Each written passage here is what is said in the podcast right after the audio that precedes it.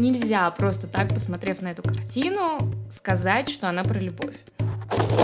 Они видели не просто Венеру, а Венеру Пронубу. Это она сейчас на латыни ругается. Там лекарство не поможет, где виной всему любовь. Тема одна. Тут пастух пристает к пастушке, а тут Зевс в самых различных воплощениях соблазняет всех вокруг. Там моментальная просто влюбленность, как из голливудских фильмов, и вот уже леди Шалот бросает свою работу вы слушаете подкаст Talk About Art об искусстве, актуальных выставках и важных темах живой науки истории искусства. На связи молодые историки искусства Регина Нехаева и Юлия Карпенкова.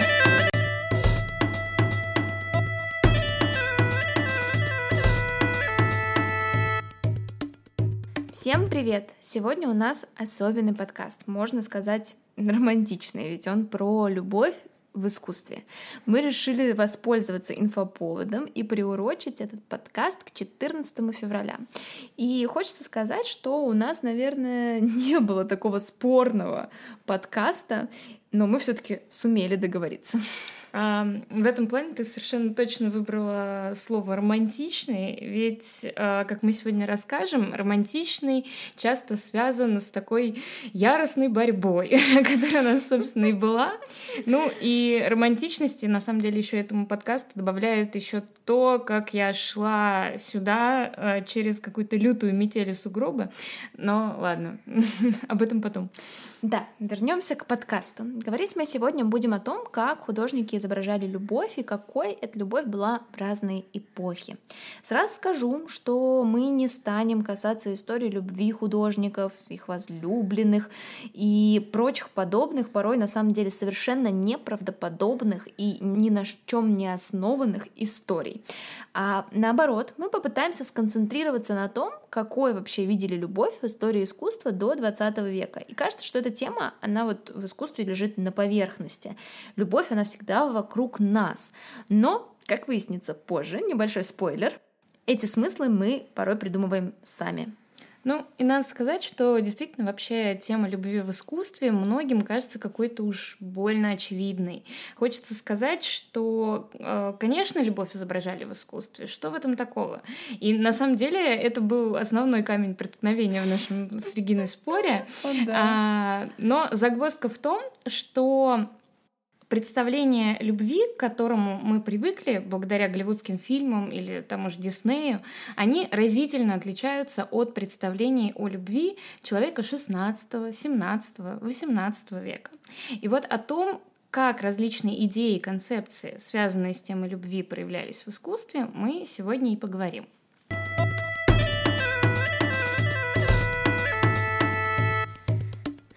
Итак, сегодня мы попытаемся ответить на вопрос, как вообще художники рассказывали, показывали, изображали, презентовали любовь.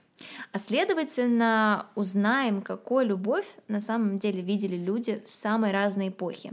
И начнем, как у нас в Talk About Art принято, с Ренессанса. Да, но вы только не думайте, что это такая наша странная тема. А, просто любовь все таки во многом понятие светское, и именно в эпоху Возрождения к этой светскости спустя несколько сотен лет возвращаются очень активно. Вспоминают, как это было в античности, и пускают это в искусство. И вот в эпоху эпоху Возрождения тема любви опять-таки кажется, будто лежит на всех поверхностях. Но представления людей эпохи Возрождения о любви разительно отличаются от наших. Во всяком случае, мы понимаем это из дошедших до нас э, свадебных портретов, картин, предметов интерьера. То есть из тех вещей, которые как бы должны были в ренессансном обществе маркировать любовный союз. Вот в 2008 году а, в музее Метрополитен даже проходила выставка. Она называлась примерно так же, как наш подкаст «Art and Love in Renaissance Italy». То есть любовь и искусство, то есть искусство и любовь в ренессансной Италии. И она как бы подводила такой вот некий итог всем разносторонним исследованиям, которые говорили о традициях отображения темы любви и брака в искусстве этой эпохи. И если бы мы обзорно просто взяли с вами и полистали этот каталог, мы бы заметили две основные темы, которые транслировали идею любви зрителю эпохи Возрождения. И первая — это античная мифология, которая полна самых разнообразных сюжетов. Вообще вся история вот третьего поколения античных богов, а это Зевс, это Венера и прочие товарищи, все самые известные. Это на самом деле история похождений вот того самого Зевса налево и история ревности его жены, там, что не история, так вот про его загулы. Но там в тот же самый момент есть совершенно чудесные примеры чистоты, например, как история Аполлона и Дафны. Ну и что уж говорить, что сама богиня Венеры в эпоху Ренессанса была олицетворением любви.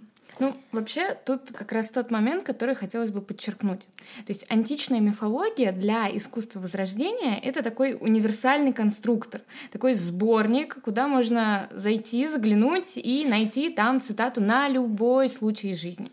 Именно через мифы ренессансные люди говорят об актуальных для них событиях. Им эти отсылки, конечно, были понятны, а вот у современного зрителя могут все-таки появляться вопросы. Да, и поэтому давайте приведем несколько понятий. Ну, вот любовь, конечно, это такое явление довольно абстрактное, что для человека эпохи Возрождения, а, что для нас на самом деле. И очень многие произведения эпохи Возрождения, они это абстрактное понятие выражали через мифологию. Все эти произведения не так просты. Они говорили с образованным, ренессансным зрителем, то есть на самом деле заказчиком этой картины и кругом его близких друзей – на языке аллегорий. И, например, мой любимый пример, простите за тавтологию. Мне кажется, она уже несколько раз про нее рассказывала, но угадайте, вы, вы что это снова. Да, я снова о ней расскажу. Простите, пожалуйста, меня. А, самый яркий пример это изображение обнаженной Венеры, вроде Венеры Урбинской Тициана. И когда мы с вами, современные зрители, смотрим на эту картину нашими глазами, глазами современного человека, мы просто видим обнаженную богиню, ну, так подписано на этикетке в музее, что мы еще можем представлять, да? Но когда человек Ренессанса видел эту картину, а видели ее узкий круг людей, заказчик и его друзья, как мы уже сказали, они видели не просто Венеру, Венеру Пронумбу. Это она сейчас на латыни ругается. Простите. Которая, согласно античным поэтическим песням, должна была объединить молодых и помочь невесте, ну там одеться, приготовить брачное ложе. Она еще Венера тоже должна благословить обязательно брачный союз. Ну, в общем, она такая, знаете, свадебный организатор, или я бы сказала, человек-оркестр, который делает все из этих историй, из этих э, поэм. И именно вот такой очень рассудительный образ рождает э, Ренессанс, такой вот рассудительный образ любви. И об этом на самом деле говорят все картины с этим связанные. Ну или другой э, ранний, более ранний пример, но и более загадочный, это «Весна Боттичелли».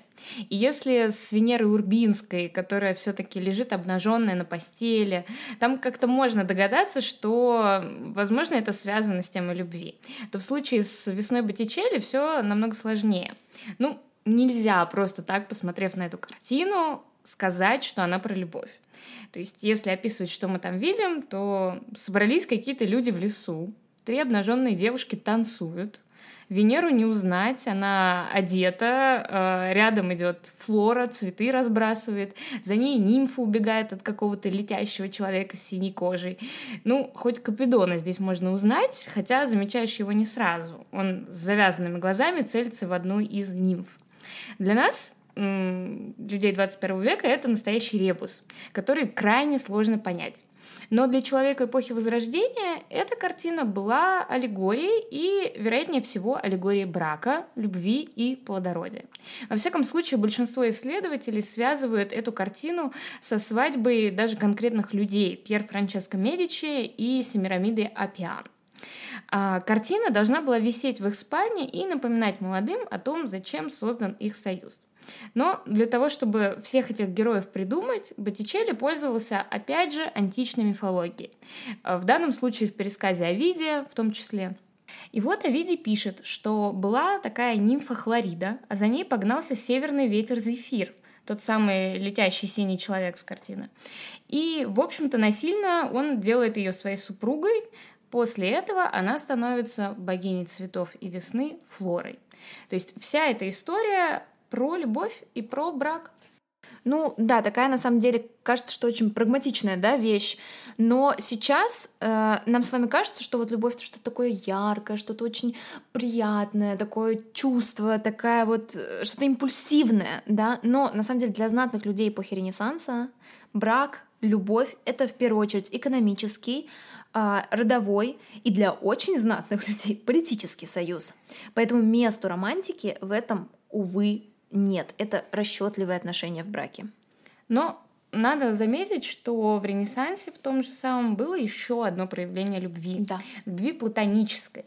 И оно появилось не из э, представления о брачных союзах, где все просчитано, а из литературы, причем не только античной, но и более современной. Например, из рыцарских романов, где у рыцаря обязательно была дама сердца, или из э, романов уже ренессансных. Например, в 15-16 веке один из самых обожаемых знатью поэтов был Петрарка. Им зачитываются как настоящим бестселлером. Ведь Петрарка описал совершенно иную любовь, эмоциональную и возвышенную. Свою любовь к золотоволосой красавице Лауре которую он встретил в церкви и влюбился. Вот только Лаура жила своей жизнью, и, в общем-то, она даже не знала о Петрарке. Его друзья даже подшучивали над ним, что Лаура не была реально существующим человеком. Та же история и с Данте Алигьери, тоже знаменитым итальянским писателем, и его возлюбленной Беатриче. Данте ее видел всего два раза в жизни, но этого было достаточно, чтобы посвятить ей огромное количество сонетов и даже сделать ее своим проводником в раю, в главном произведении Данте «Божественная комедия». Ну, вот, кстати, да, и в эпоху Возрождения вот эта возвышенная такая любовь становится вновь дико популярной появляется культ красавец и даже целая группа портретов, которые как бы изображают красавец, а на самом деле относятся к идеалам красоты, которые были воспеты Петраркой в его сонетах Клаури. Он там бесконечно описывает, какой она была неземной красавицей, белокожей, светловолосой, что вообще это на самом деле редкость для Италии, да, ну как бы. С этими портретами они на самом деле не портреты, вот я говорю, портреты, портреты, они на самом деле фантазийные образы, которые отвечают вот потребности в этом культе, представление идеальной возлюбленной. Они абсолютно все похожи на идеал Петрарки. Вот зачем они создавались, это на самом деле вопрос, это совершенно непонятно, но есть одна такая интересная теория. Поэты и образованные гуманисты уже 16 века, которые перечитывали Петрарку, воспроизводили его сонеты или подражали ему в своих произведениях, они на самом деле заказывали себе эти портреты. И подобно Петрарке, они разговаривали с этим портретом, потому что вот Петрарка описывал, как он общался с портретом Лауры, который ему написал Симоне Мартини. И гуманисты и поэты XVI века делали некоторое подобное действие. В общем, помышляли о прекрасной даме.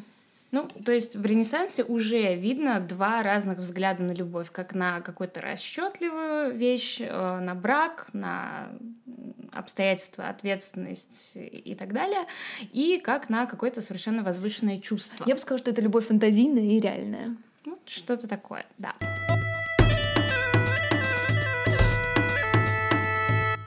А вот на севере, а, то есть севернее Италии, в Европе, любовные отношения часто становились объектом для критического замечания и поводом для какого-то такого воспитательного высказывания. И делали они это различными способами и через вновь обращение к мифологии, и через какие-то узнаваемые повседневные сюжеты. Например, у мастерской Лукаса Кранха-старшего есть несколько версий такой мифологической сцены, на самом деле очень забавной. А, обнаженная Венера, тут ничего удивительного, с ней мы уже познакомились благодаря Регине, давно уже друзья. Да. А, рядом с ней Купидон с крылышками, тут тоже все понятно, но добавляется интересная деталь. Купидон держит в руках соты с медом, который он только что вытащил из дупла дерева. И этим он, естественно, разгневал пчел. И вот эти пчелы, они теперь его атакуют. Ему, естественно, от этого не очень хорошо. А эту историю художник взял из работы античного поэта Феокрита, который писал, что укусы насекомых подобны горько-сладким стрелам любви. Цитата Феокрита выведена, к слову, прямо на этой картине э, в верхней ее части. И там как раз сравнивается тоже, как Купидон крадет мед из улья, и пчела его жалит. И он пишет, что мы ищем приходящих и опасных удовольствий, которые смешаны с печалью и приносят нам боль. Вот такое вот интересное послание о любви, предостерегающее в данной картине. А, к слову, некоторые исследователи предполагают в этом а, менее поэтический смысл и воспринимают раны любви скорее как что-то физическое. То есть э, данную картину рассматривают как предупреждение о венерических заболеваниях, которые в том числе приносят любовь. Не зря они так и называются именем богини Венеры. А, к слову, вполне вероятно для зрителя той эпохи ассоциация. Есть и другие морализаторские вещи, которые отчасти высмеивают любовное чувство. А та же мастерская Кранаха создала огромное количество работ, которые объединяет одно название – «Неправильные пары». Как правило, там изображены молодая девушка в современной одежде и старик – Девушка целует или обнимает старика, всячески выказывает ему внимание, а он тем временем протягивает ей кошелек с золотом. Ну, или она сама в некоторых случаях к нему тянется, пока он тянется к ней. А, то есть перед нами такая отсылка к продажной любви, а, к любви, которая покупается за деньги. К слову, были обратные версии, где изображалась старуха с кошельком и молодой юноша. Mm-hmm. Ну, мне, кстати, кажется, что потом вся эта тема выливается в голландские бытовые сценки уже 17 века, которые тоже, в свою очередь, осуждают любовь и влюбленных. Эти картины мы знаем, как золотой век Голландии, да, это малые голландцы, вот эти маленькие небольшие сценки из жизни голландских городов и так далее и тому подобное, на самом деле они лишь на первый взгляд отображают реальную жизнь. Мне кажется, что они и я в этом уверена, и со мной согласятся все исследователи, да, полны скрытых символов и нравоучений. Отдельная тема этих э, таких бытовых сценок — это любовные страсти и флирт. И вот картина, например, Герада Терберха э, «Визит поклонникам». Это комната перед нами, да, я пишу немножко эту картину, зажиточных таких голландцев. Кавалер приходит в комнату, открывает дверь, снимает шляпу. Его встречает девушка, ну, видимо, его, собственно, возлюбленная или так, кому он пришел. Также его встречает ее собачка. За столом сидит молодая девушка, она играет на лютне, и на них там издалека так косится мужской взгляд – и можно подумать, ну вот что тут э, такого нравоучительного? Просто милый сюжет с изображением свидания жениха и невесты. Но если бы мы с вами были не в 21 веке, а в Голландии 17 века, мы бы с вами уже заметили некоторые несостыковочки, обратили внимание на детали. Ну, например, Музыкальный инструмент, который я упомянула, для голландца 17 века это не что иное, как символ страсти. А вот жесты главных героев, они демонстрируют эротический подтекст. Я сейчас не буду их описывать, да, но мы обязательно их покажем в нашем аккаунте в Инстаграм. Толк, нижнее подчеркивание, about art. В качестве примера еще одного из голландской живописи, мне кажется, вот вспоминается распространенный сюжет с больной и доктором. Это, например, такая картинка есть у нас в Эрмитаже, она авторство Яна Сцена, но вообще сюжет безумно популярный, он традиционный, в огромном количестве, мне кажется, существует во многих, во многих музеях. Сюжет примерно одинаковый, значит, больная молодая барышня запрокидывает голову, а врач ей мерит пульс. Иногда в сцене присутствует служанка, которая что-то там нашептывает врачу. А нашептывает она, скорее всего, ему голландскую пословицу, иллюстрацией которой является эта бытовая сценка. Пословица звучит следующим образом. «Там лекарство не поможет, где виной всему любовь». То есть барышня это на самом деле не больна, она просто влюблена. А на разбитое сердце, на самом деле, в этих картинах могут еще указывать всякие маленькие бытовые детали. Например, потухшая свеча в комнате или лютня Помните страсти? Висящая на стене. Отдельная тема — это барышни с устрицами. На голландских картинах, знаете точно, это к плотской любви. Такую затравку не рассказала дальше ничего. Расскажем в Инстаграме. Окей. Ну и как мы уже немного говорили, все-таки тема любви появляется в искусстве светском, которое обращено к частной жизни человека, поэтому неудивительно, что пока в стиле барокко увлечены сюжетами религиозными, историческими, то есть такими глобальными, помпезными, помпезными, стиль рококо вот наоборот, интересные небольшие миры, э, отношения, где есть и флирт, и обольщение, и очень много эротики. Это стиль рококо. Причем герои э, на этих картинах могут быть самыми разными, а тема одна. Тут пастух пристает к пастушке, а тут Зевс в самых различных воплощениях соблазняет всех вокруг. Вообще, Рококо вновь достает все мифологические сюжеты из копилки знаний, но ищет там наиболее подходящие под э, какой-то вот дух эпохи. И чтобы не быть голословной, приведу вот такой пример. А, это картина Франсуа Буше из Пушкинского музея, она называется «Юпитер и Калисто». Калисто — это нимфа, а Юпитер — это Зевс в римском варианте произношения его имени. Вот только если мы посмотрим на эту картину, мы увидим там рядом с Калисто совсем не Зевса. Там какая-то, ну, слегка такая эротическая сцена между двумя женщинами. Дело в том, что чтобы соблазнить э, Калиста, согласно мифу, Зевс перевоплотился в богиню Диану, которая была госпожой Калиста. То есть там вроде бы Калиста и Диана, а на самом деле в образе Дианы Зевс. Ну, вот такие вот э, интересные моменты вытаскивали живописцы Рококо. Но, конечно, одна из эпох, которая у меня всплыла практически сразу, когда мы планировали, что же вообще можно обсудить в этом подкасте, это эпоха романтизма, то есть первая треть XIX века. И мне на самом деле, ну, очень хотелось разобраться, как так вышло, что слова романтизм и романтика имеют общее происхождение и при этом означают совершенно разные вещи. Это как модерн модернизм? Возможно. Ты сегодня остра на комментарии, я смотрю, прям замечательно. Ну, так вот, а, Еще в XVIII веке, в эпоху классицизма, в эпоху просвещения, романтическим называли все странное, необычное, фантастическое, то, что существует в книгах, но не существует в жизни. То есть уже тогда в противовес какой-то логике, рационализму, любви к такой правильной, точной античности появляется интерес к мифу, сказке, какому-то народному фольклору, природе. То есть к чему-то дикому, к тому, что человек, цивилизованный человек не может контролировать. Поэтому в XIX веке романтик и романтический означает немного не то, что привычно нам сейчас.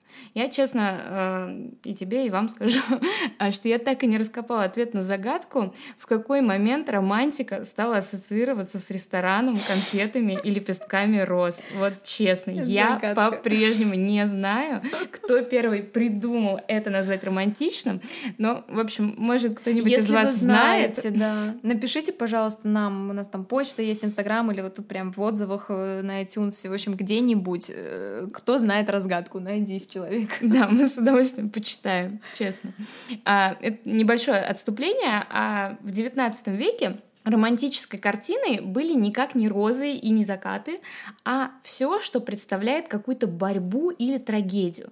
То есть кораблекрушение, извержение вулкана, военное сражение в самом разгаре, даже дерущиеся животные. Вот что такое романтика в XIX веке.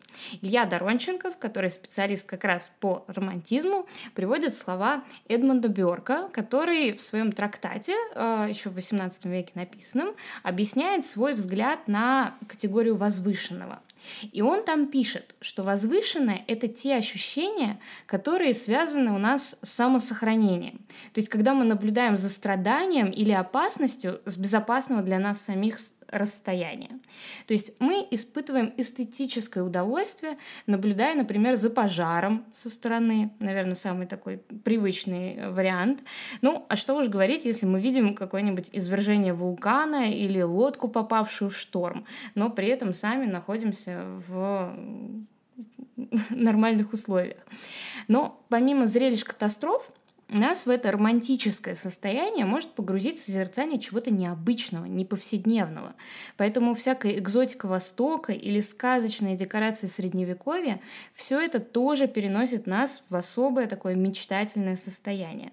Так что караваны верблюдов и восточные курильни с кальянами для европейца XIX века тоже романтика. И, видимо, здесь как раз есть та ниточка между привычной нам романтикой и романтизмом. То есть это какое-то особое ощущение реальности, которое заставляет нас смотреть на привычную обстановку, но каким-то особенным взглядом.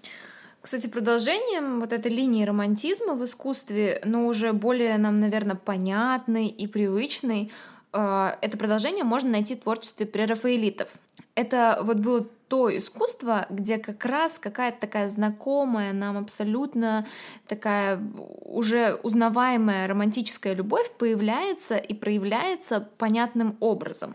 Прерафаэлиты обращаются к уже знакомым литературным сюжетам. Они берут любовные истории из средневековых романов о рыцарях, из Шекспира, из современных поэтов, и они словно иллюстрируют эти совершенно знакомые всем истории своими картинами. Ну, например, Данте Габриэль Рассетти э, вспоминает историю любви Данте и Беатриче, а Берн Джонс, в свою очередь, пишет Мерлина, который был очарован колдуньей, а вот уже Уотерхаус несколько раз обращается к истории леди из Шалот, которая отчасти напоминает историю Рапунцель, кстати, кто, может, любит этот мультик, я очень люблю. Мне как-то так сложилось. А, в общем, вернемся к леди Шалот. Она сидела в башне на острове под заклятием и была обречена ткать гобелен всю свою жизнь. Вообще, мне кажется, ужасное занятие. Я вот не очень люблю вышивать и ткать. Ну, в общем, она наблюдала за миром только лишь через волшебное зеркало. И так было до тех пор, пока она не увидела проезжающего по дороге рыцаря Ланселота. Там моментальная просто влюбленность, как из голливудских фильмов, и вот уже леди Шалот бросает свою работу и убегает из башни, чтобы догнать своего возлюбленного. Но не успевает, заклятие срабатывает, зеркало разбивается, а леди Шалот умирает так и не доплыв до Ланселота. Ужасно трагичная история. Мне кажется, ее нужно экранизировать в каком-нибудь современном варианте, и тогда это будет просто... Хит. Хит, да, хит. То есть прерафаэлиты, на самом деле, это те же художники, которые рассказывают истории своим искусством, но такие истории, за которыми очень интересно наблюдать зрителю и погружаться в то самое особенное состояние, вот ощущение этого возвышенного и, наверное, каких-то таких вот чувств. То есть вообще, на самом деле, картины про рафаэлитов, они очень связаны все-таки с литературой. А мне кажется, говорить о да. любви гораздо удобнее именно через литературу и театр. И, собственно, это и происходило все эти века, а в искусстве это отражалось, ну, как-то так вот не совсем вокруг да около. И вот, наконец-то, прерафаэлиты как бы объединили, соединили вместе и литературу, и искусство. И вот готовая мелодрама, можно сказать.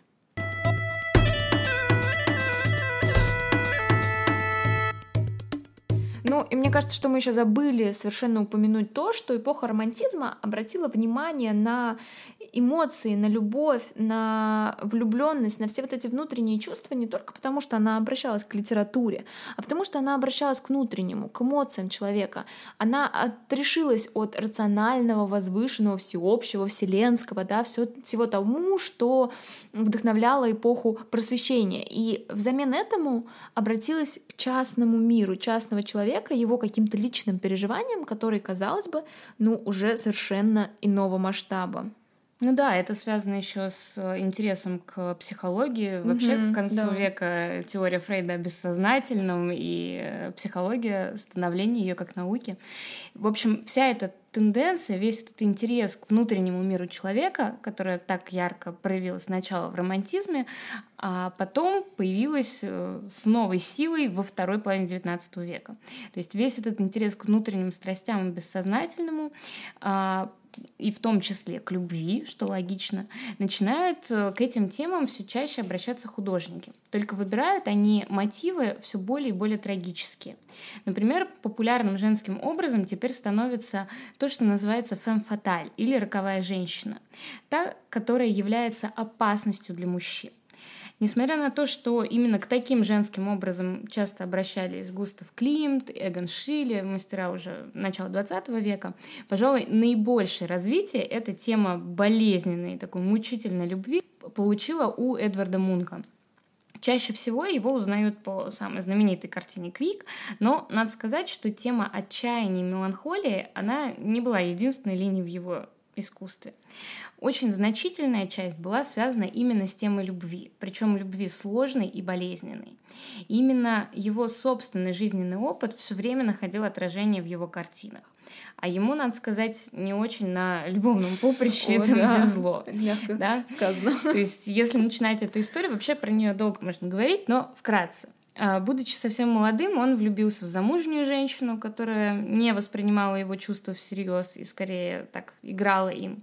Потом он оказался в настоящем любовном треугольнике, хотя, честно, там была геометрическая фигура посложнее, а, с норвежской писательницей, пианисткой а, Дагни Юль, а, которая была музой вообще очень многих художников и поэтов той эпохи.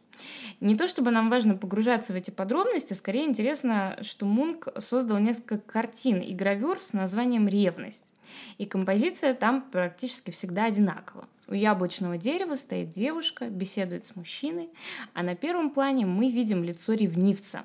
На некоторых версиях оно приобретает такой ярко-зеленый цвет, а само лицо изображает то самого Мунка, то мужа Дагни Юль, как раз э, Станислава Пшебышевского польский писатель, поэтому у него такая фамилия. Сколько согласных. Да, ну и яблочное дерево тут тоже не случайно. Это отсылка к истории Адама и Евы и грехопадению. Видимо, именно так представлял себе Мунк отношения между мужчиной и женщиной. Он, к слову, оставил весьма интересные дневники, где делится вообще всеми этими мыслями. То есть это не просто так придумано. И он пишет о том, что женщина в ее тотальной изменчивости — это загадка для мужчины. Он называет ее наркотиком, страданием, человеком, который сводит его с ума. Ну, кстати, здесь, опять-таки, проводя параллели в искусстве, можно вспомнить Фриду. Я думаю, что, может быть, многим она вспомнилась, всплыла в памяти. Фрида выносила на поверхность все свои страдания, связанные с изменами ее мужа Диего Риверы. Но Мунка на самом деле интересовало практически то же самое. Он делал то же самое. И вот его последний яркий роман э, Стулы Ларсон закончился совершенно несчастным случаем. Ну, то есть вот эта трагическая история его любви, она не закончилась на ревности, а закончилась на очень таких фатальных э, событиях. Ну или близким к фатальным событиям. Ларсон после очередного расставания с Мунком просто взяла пистолет пригрозила ему, что убьет себя, а в итоге пострадал сам художник. Она случайно выстрелила ему в руку. После этого Мунк принял на себя такой вот образ мученика революции Марата. Мы как-то рассказывали о нем в одном из подкастов. Э, Марат, напомним, был убит в собственной ванной сторонницей партии жирандистов Шарлоттой Карде. И вот Мунк изображал себя на картинах на месте убитого Марата, а Карде на его картинах обретала подозрительно рыжие волосы и похожие черты Тулы Ларсон. Ну так вот он рефлексировал, да.